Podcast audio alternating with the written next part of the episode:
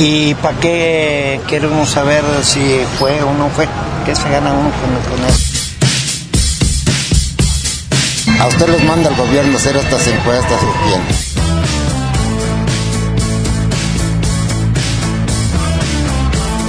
Pues este es nuestro primer podcast que es de la perestroika. Si cualquier, si, si cualquier época fue buena, pasada fue mejor. fue, fue mejor o es, fue igual de culera que esta. En micrófono, Rocío Salas, y estoy acompañada de la maestra doctora. Bertalicia Arce Chávez. Por si me confunden con alguien más. Maestra, ¿cómo estás? Hace mucho que no nos juntábamos a, Pues, a grabar. Bien, estoy muy contenta que me invites porque sabes que siempre nos divierte a las dos esto muy. Sí. Nos divertimos mucho porque podemos hablar de todo a nuestras anchas, bajo nuestras circunstancias y Directamente desde Lagos sin de Moreno. presiones Ajá. institucionales que nos limiten. Y de que vaya a entrar alguien a la cabina a gritar como histérico, ¿no? Claro, o sea, cállense, nos están oyendo en Nueva York. Oh my God.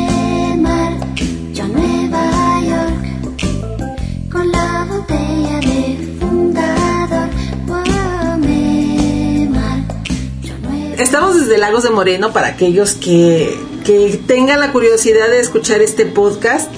Estamos en uno de los barrios también emblemáticos de, de la antigua villa de Santa María de los Lagos, que es San Felipe, pero antes se llamaba el barrio Pero- de Triana, ¿no? Pero voy a decir algo y a ver si no nos este, empiezan a decir que, que no usamos el lenguaje inclusivo. Era un barrio de indios. ya vas a empezar, Es que maestra. también, ya no se puede ni usar la palabra. Era un pueblo de indios, de... Corrección, de indígenas, de nativos que hubo. Bueno, en la literatura y en la historia se llamaban pueblos de indios, no sé, entonces hay que regañar a todos los historiadores y decir por qué lo denominaron así. Claro. porque se supone que por estas zonas este, aledañas, cercanas eh, para nosotros ahora, pero entonces aledañas al centro histórico, pues vivía toda la servidumbre de los eh, fifís del centro histórico donde están las casonas. De los bonitos criollos. Hombre, y de los eh, descendientes de la sangre maravillosa española. ¿Tú crees que esa época fue mejor que ahora, 2019? Depende para quién, depende para quién. A lo mejor para un hacendado, para el dueño de Ciénega de Mata, era mejor para sus empleados, no lo sé. Cállate.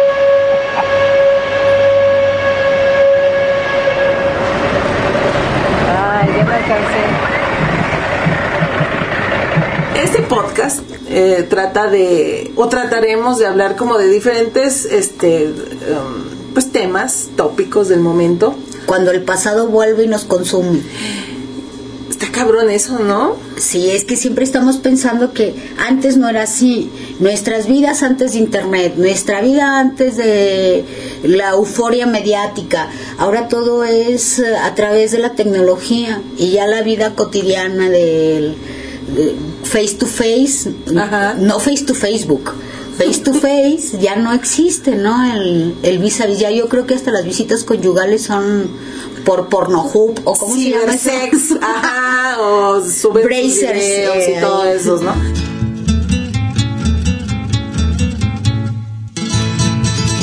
De todo lo que viví. hablar sobre este Lagos, el Lagos de Moreno, para que ubiquen las personas que, que nos están escuchando, los que conocen Lagos y los que no lo conocen, que hace un par de años fue catalogado en este programa de Pueblos Mágicos, que tenemos un chingo de nombramientos, pero que ninguno los acatamos. Y para mí Lagos de Moreno, yo ya cumplí que 31 años en el pueblo. Fíjate Y tú, ya eres parte del Ya patrimonio. soy laguense. ya soy Y laguense. eres, eh, si la ven en la calle es equipamiento urbano, no la maltraten. Entonces, para mí Lagos cuando cuando yo llegué aquí, pues era un choque porque venir de la Ciudad de México, Claro. aquí A dos cuadras, eh, y donde no había ni luz ni agua potable, entonces era un bueno, sí había, tampoco exageres, hace Todavía 30 no, años. no, bueno, ahí en, en Granadillas todavía no había agua potable, no había estas tuberías. Bueno, es que tú no eres criolla, tú no llegaste al centro. Perdona. Ay, ahora uno es amigo o conocido de, de criollos, pero bueno, entonces La vida te dio ese honor. Claro, entonces este íbamos a Lagos Entonces decía, vamos a Lagos. Y yo me preguntaba, pero estamos en Lagos. Pero lo que se refería al centro, pues. Entonces eh, conocí la villa en ese entonces, bueno, ahora centro histórico. Y pues cambió completamente a 30 años, está irreconocible. Sí. Desafortunadamente para mí, por mi formación ambientalista o que intento de alguna manera entender este desarrollo urbano sin control. Y digo sin control porque hemos crecido como nosotros las mujeres a lo ancho. Como lagos de moreno, les repito que no hay otro. No hay infraestructura y vamos creciendo, pero solo por vivienda. No hay una razón más allá de que necesitamos casas para vivir. Y entonces se van forjando estos eh, fraccionamientos, a veces hasta sin servicios públicos, como el caso de Granella será una población cuasi rural o suburbana hecho, ahora, rural, ¿verdad? claro, y ahora es parte Pero del urbano. Hace unos días fui a, a un festejo familiar eh, detrás de Jacales, detrás de La Perla. Ajá. Todavía hay brechas, hay algunos campos sembrados, algunas eh, zonas agrícolas, pero cada vez está alargándose más la mancha urbana, pero sin servicios. Y tú te preguntas, esta gente en una situación de urgencia, ¿qué hace? Si no tiene infraestructura, ¿a dónde corres? ¿A las milpas? ¿O qué haces? A mí me parece que el, el crecimiento debe de ser eh, así, con, con bases, bajo un plan determinado, en, no digo que todo sea hiperplaneado, pero sí, por lo menos con, con un sentido de planeación. Decir, mira, podemos correr para acá o correr la ciudad hacia acá porque acá tenemos la alimentación de agua, porque podemos extender las, las líneas eléctricas hasta allá, porque hay cobertura telefónica, porque ahora necesitas todo eso, ahora es parte del confort básico de las familias. Pero luego vas a lugares que tú dices, no puede ser que esto esté a cinco minutos del centro histórico, ponle a 10. ¿Quieres volver siquiera hace 40 años atrás? Dije yo, ni ganas de volver hace 40 años atrás. A comparación de hace 50 años, ¿cómo vivía yo?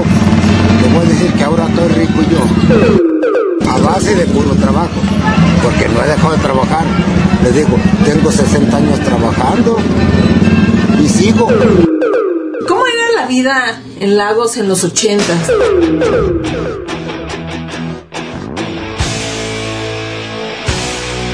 Pues era demasiado calmada comparación si la vemos ahora.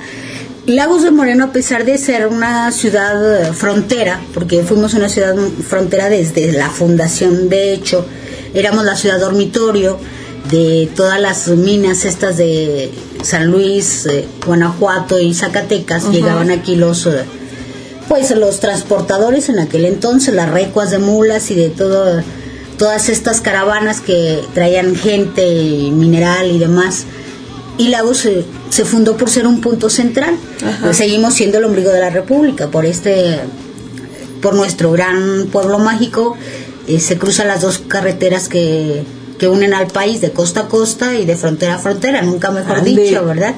La barra de Navidad Tampico, que sería de oriente a poniente, y la carretera panamericana que cruza todo el continente y Lagos está justo en medio de las dos. Entonces, desde entonces los caminos reales y demás, pues eh, señalaron a Lagos como el ombligo de la República. La gente se pregunta, ¿por qué estando en esa condición geográfica, siendo punto estratégico, no hemos crecido? Afortunadamente no ha sido así porque Lagos eh, está también condicionado por su cuestión bioclimática, entonces no tenemos agua o no tenemos agua suficiente, nuestros eh, campos agrícolas eh, tienes que trabajarlos mucho porque son resultado de un microclima semiárido, entonces aunque se ha modificado mucho el territorio para obtener la proveeduría sobre todo a estas plantas eh, de derivados lácteos, alfalfas para alimentar al ganado, que luego tenga la leche con la calidad que ellos eh, pretenden, con grasas, humedad, etcétera. Y Lagos en los ochentas era eso, era lo que ahora llaman la zona A de patrimonial Ajá. y vivir fuera de lo que es ahora un bulevar, pero que era la carretera, pues era como extraño. era lejísimo, es decir, este, el Calvario No. o la otra banda. La otra banda se refiere a, a la zona habitacional que está Ajá. cruzando el río. Entonces, decir, la otra banda ya era como, pues lejísimos. Entonces eran ocho cuadras o ocho bloques de, de norte a sur y unas ocho de oriente a poniente. Entonces nuestra única mm, entretenimiento era venir al, a la plaza Jardín. principal, al jardín de los constituyentes, eh, ver la tele a, a ratos, que también la programación estaba muy limitada, aparte de que no había gran oferta, pero era de 8 a 10 programación para niños. Y a veces dejabas de ver algunos programas por venirte a, a socializar al jardín. Claro. Y entonces, pues ha sido el centro de nuestra vida, del pueblo, pero no había mucho más que hacer. No había lugares para irte de, De antro. fiesta. Había uno o dos y siempre muy clasificadas, ¿no? O sea, para los fifís y para los no tan fifís. No es cierto, ¿en serio? Sí, hubo alguno que está, se reservó el derecho de admisión. A ver, nombres, Berta. No. Ay,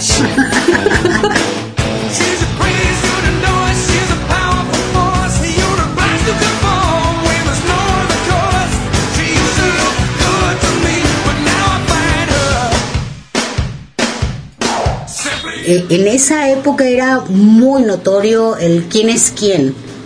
Desde la forma de vestir, los lugares a los que acudías, el, el hecho de a dónde te ibas de vacaciones, o la etcétera. pregunta clave, ¿de quién eres? Eres. ¿O de quién eres hijo? ¿no? ¿Tú eres de los Muñoz de acá, de los Hernández de allá? Sí, y sigue habiendo, ¿eh? Y todavía también priva esa condición de cuando alguien llega y tiene cierta notoriedad de decir, ese ni es de Laos. El chauvinismo es una característica. No lo sé. En algún momento este, yo me hacía esa pregunta. Te dices, bueno, es que somos resultado al final de cuentas de una mezcla entre gente nómada, que fueron los chichimecas, eh, eh, dos tribus enfrentadas permanentemente Ajá. entre ellos y luego contra eh, los españoles. Y entonces subíamos y bajábamos cerros y digo, porque a lo mejor yo en otra encarnación, no sé, andaba por ahí metida en las cuevas o de la mesa de redonda o en el cerro de la bola. Y entonces estábamos todos contra todos. De ahí quizá también este refrán de los laguenses, parientes unos y enemigos todos. Y eh, esta permanente fricción entre unos y otros que no sabes exactamente de dónde viene, si todavía incluso ves a estas alturas de la vida en el 2019 gente que se pelea por su condición social, como si fuera obligatorio pertenecer.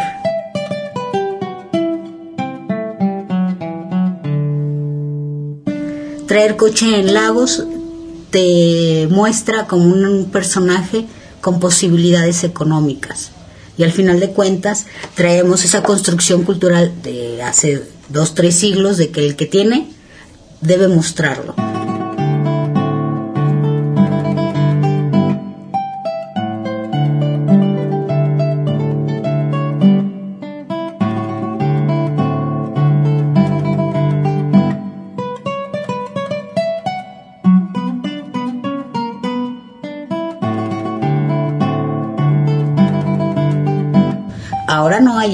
Momento. No hay un momento de, de soledad. No, Ya sentarte en el jardín es, eh, si no vas con la idea de que vas a escuchar muchos decibeles, mejor no vayas. Ajá.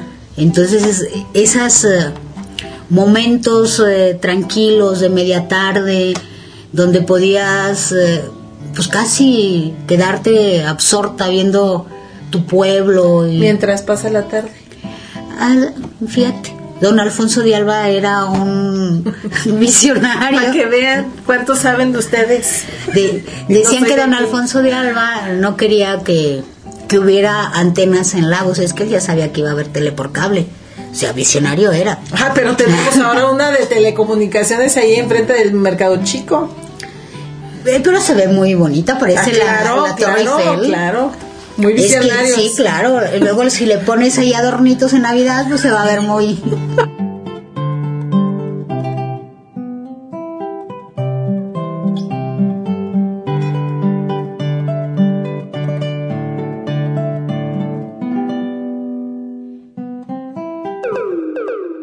Este, pues ustedes ya escucharon.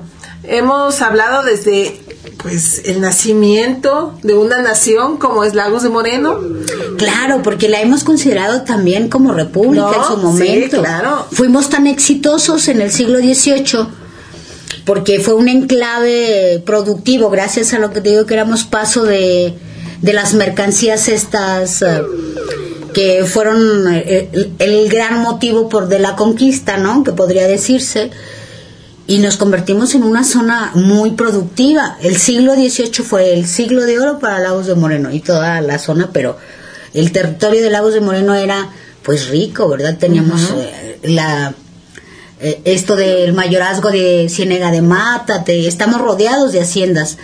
Y entonces tú te imaginas o tratas de hacer una evocación según lo que lees en, en todas estas crónicas de los historiadores y tú te imaginas un, un territorio muy pujante que por donde fueras veías carretas cargadas, carruajes con mujeres con sus vestidos bordados con telas traídas de Francia, porque aquí llegaba de todo. Estamos en el cruce, entonces lo que traía la nao de China por Pues por Acapulco acá tenía que pasar. o la que llegaba por Veracruz. Claro. Entonces, eh, Lago de Moreno de alguna manera siempre ha tenido acceso a casi todas las mercancías, aunque sea a manera de fayuca. Porque en los ochentas también No, fuimos muy fayuqueros. Pero sí hay muchos que quieren tener todo sin trabajar. Dicen, ya andan peleando, no, o sea, ya que me den allá, no, que me den acá. ¿Por qué le tienen que dar? Y yo te digo lo mismo, ¿por qué me tienen que dar si no hago nada? Yo, yo nada, creo que. No, yo lo que pido es que, que me paguen mi trabajo. Y con eso soy satisfecho.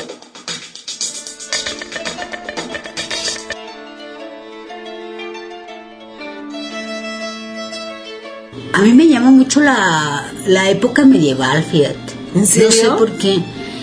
Quizá, claro, estando en una situación preferencial, tampoco creas que me gustaría ser sierva y casarme este, con la pernada de mi señor feudal, pero me llama mucho la atención porque siendo tan cerrada esa época intelectualmente hablando y tan oscura, tiene muchas cosas muy interesantes. Por ejemplo, esa ese afán de la, ex- del exhibicionismo del poder a través de la vestimenta, de, de las actitudes, incluso de, de la pelea por el territorio, me llama mucho la atención.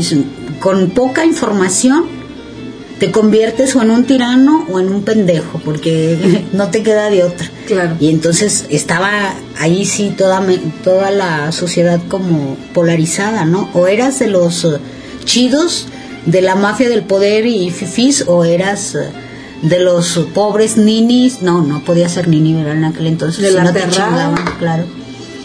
Es que si no te. Los impuestos, ¿de dónde los pagabas? Yo a mí, bueno, no sé, yo he visto así como... Eso estoy seguro que no me hubiera gustado vivir en la época de la Edad Media, con esta onda de la peste Ya no eres mi amiga. Y cuestiones así, porque eh, es increíble la, la onda del baño, de la higiene en ese momento. Pero era lo normal. Pues sí, era lo normal, pero ya lo veo y digo, no, no bañarse. no Y, te- pues una de las causas de la peste negra sí fue por... Es que si viajaras a través del túnel del tiempo desde el 2019 hacia el 1458, Ah.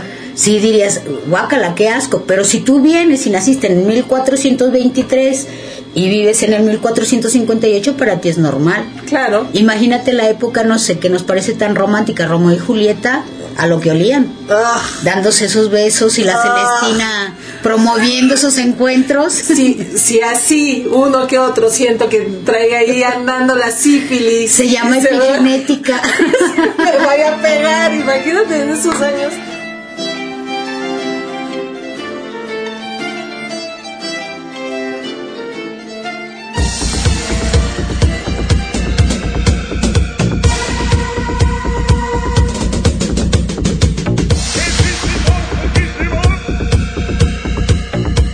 La perestroika. ¿Por qué la perestroika? ¿Te suena el...? Sí, claro.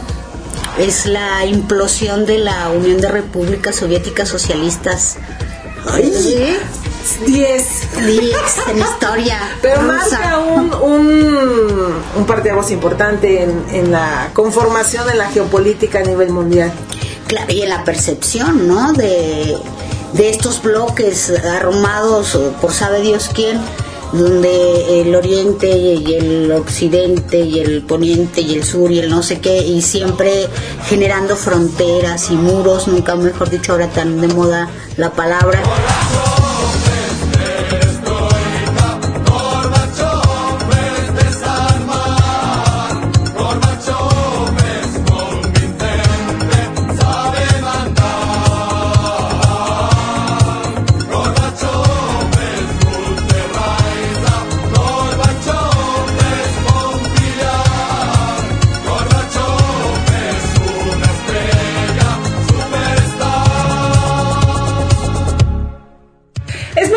La verdad, para aquellos que no conocen Lagos. Es Lagos de Moreno en el estado de Jalisco. Estamos En el país de. México, En el país igual- de México, porque tal vez, como aquel diría, nos están escuchando en Nueva York. O en el. Zulu, pero... O allá con los vecinos de Argentina, entonces pues uno Quizás, fíjate. Entonces, somos como vecinos del estado de Guanajuato, del estado de Aguascalientes. Nuestra capital del estado es Jalisco, es, Es Guadalajara. nuestro estado es Jalisco, es Guadalajara. Somos eh, Puerto Vallarta debe ser muy conocido. Sí, que es un, un municipio que está en, En la el costa. Pacífico. Entonces, pues sí, vengan a vivir a Lagos de Moreno. O no, nomás visítenlo. Y con Entonces, mucho gusto lo Bueno, recibimos. este es nuestro primer programa piloto, es un programa piloto. A ver si nos escuchan, igual nomás nos Tal vez. grabamos a gratis. A lo güey. claro. Pero nos Pero- escuchamos nosotras y pero nos está, pero está bonito este espacio, para recordar que si tiempos este, antiguos fueron mejores. Si antes de la perestroika o después de la perestroika, ¿qué, qué es mejor? Fíjate, nosotros llegamos aquí en plena perestroika, Lagos, qué revolución. Para nosotros como familia, pues. Yo creo que para el mundo. Para el mundo, sí. porque yo recuerdo ver en, en televisión ya la caída del muro, el mu- del muro de Berlín. Este, pues me tocó ver la guerra. eh, O vivir la Guerra Uruguay. Fría que no sabíamos eh, ni siquiera que existe hasta que Y alguien te vivíamos tan felices. que existe la guerra dices, yo me imaginaba unos señores aventándose bolas de nieve porque yo decía, ¿qué es La eso de Guerra la Guerra Fría. Fría?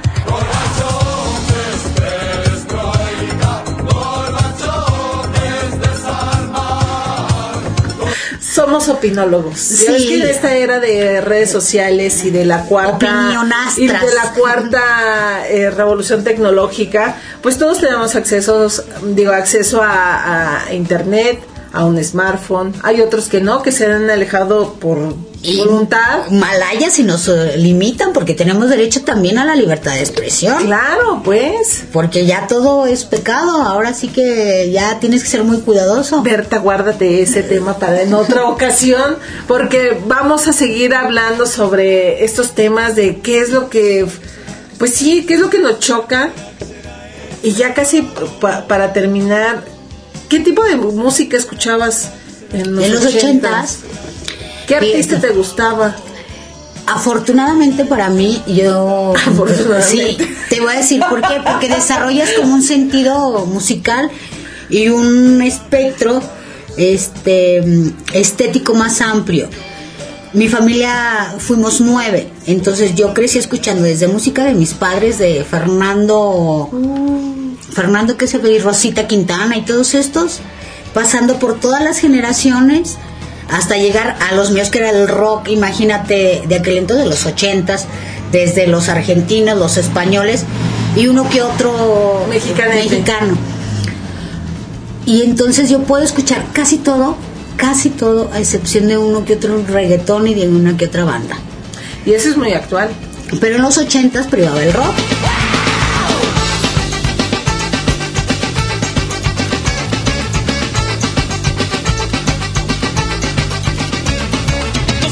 Todavía Chomsky no se ponía verde y todavía la radio era el gran medio. Y entonces pues tú pasabas por eh, las casas de tus vecinos Y y, escuchabas.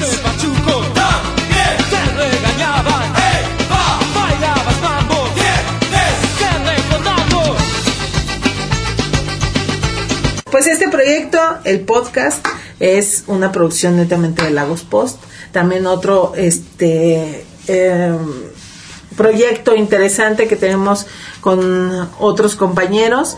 y el cual pues ahí va un año ya de este pequeño proyectito y que queremos pues seguir trabajando y este podcast que se llama La Perestroika. Muy bien, encantada. Perfecto. Aquí estaremos. Aquí estaremos Y más si me trato también con mi cafecito y mi, y mi cigarrito. En vivo y en directo. Bueno, no en vivo, grabado y en directo desde San Pero Felipe. muy vivido, muy vívido y muy vivido. Aquí podemos ver a la gente pasar. Y a los animales. eh, Pues Bueno, a todo, a todo mundo, pues. hay coches en lagos, ¿eh? A veces. Pero muy más. Muchísimas gracias y pues escúchenos en la próxima, en el próximo podcast.